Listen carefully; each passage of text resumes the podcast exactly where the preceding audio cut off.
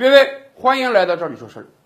以前，我们跟大家聊过一期节目，说英国有几个小学校啊，在小学阶段呀，就开设了性教育课程和同性恋教育课程，结果引得很多家长不满，因为家长说，小学跟他们讲了，我们这个同性恋教育啊是强制的啊，每个学生都必须来参加。结果家长有的出于宗教信仰的考虑。有的出于生活习惯的考虑，很反感小学搞这套教育，所以引起了规模不小的游行。这个事儿后来被叫停了啊！小学说：“我暂时不搞这个强制教育。”那么这个事儿有没有完结呢？没有。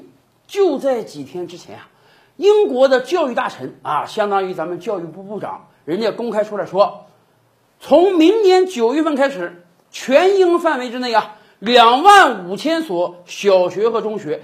必须同步开设性教育课程和同性恋教育课程，而且人家讲了，我们这个是强制的，是必须上的必修课。当然，性教育课程如果家长觉得，哎呀，小学生就接触有点早，你可以不上。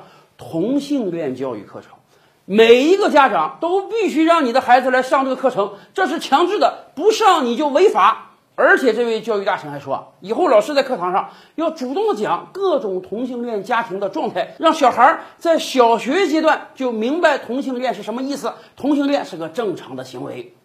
好吧，这个社会毕竟已经是非常非常宽容了。这些年来，我们在提起同性恋这些 LGBT 群体等等啊，大家已经没有什么歧视的目光了，甚至很多国家和地区这些年来都已经纷纷通过法案，同性恋都可以结婚了。这个时候，任何一个现代文明人，如果你出来说，哎，我歧视同性恋，那么大家反而要歧视的是你。但是话反过来说，性取向到底是先天的还是后天的？今天在科学上还没有定论啊。如果说性取向是先天的，啊，这个婴儿出生了，他这个性取向就定了，任何其他外界的行为都不可改变，那么我们没有什么话讲，我们尊重就可以了，因为这是天定的嘛。可是还有很多专家学者指出啊，性取向恐怕不完全是先天的，有可能有一定先天的因素，但是也有很多后天环境的因素会让人进行改变。我们经常抬一个词儿就给人掰弯了。如果说都是先天的，那你不可能给人掰弯啊。所以，如果这个性取向真的是后天环境可以影响的，那么问题就来了。那么很多家长的担心就有了。本来啊，我们孩子是正常的啊，或者说，哎，不能说正常，我们的孩子的性取向和大多数人是一致的。如果没有外界环境的影响，他会一直保持这个状态。但是，你英国从小学阶段开始，天天给大家灌输同性恋教育，甚至西方有的国家在幼儿园阶段给大家引入了大量的同性恋童话。这个以前我们也跟大家聊过。那么，会不会有很多孩子就因为外界的影响？把自己的性取向改变了，也就是说被人给掰弯了呢。正是因为这个情况是有可能存在的，所以很多家长才忧心忡忡啊。是啊。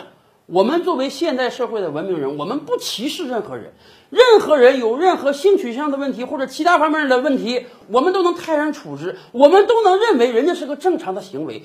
但是，要不要让这些人群中比较小的部分的想法、行为来影响我们大多数呢？要不要因为要尊重他们，所以我们在幼儿园阶段、小学阶段就要开设这样的课程，讲这样的童话呢？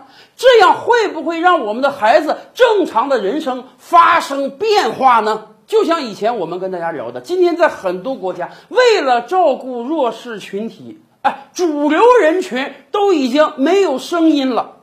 从这个意义上讲，英国真的不愧被称作“腐国”啊。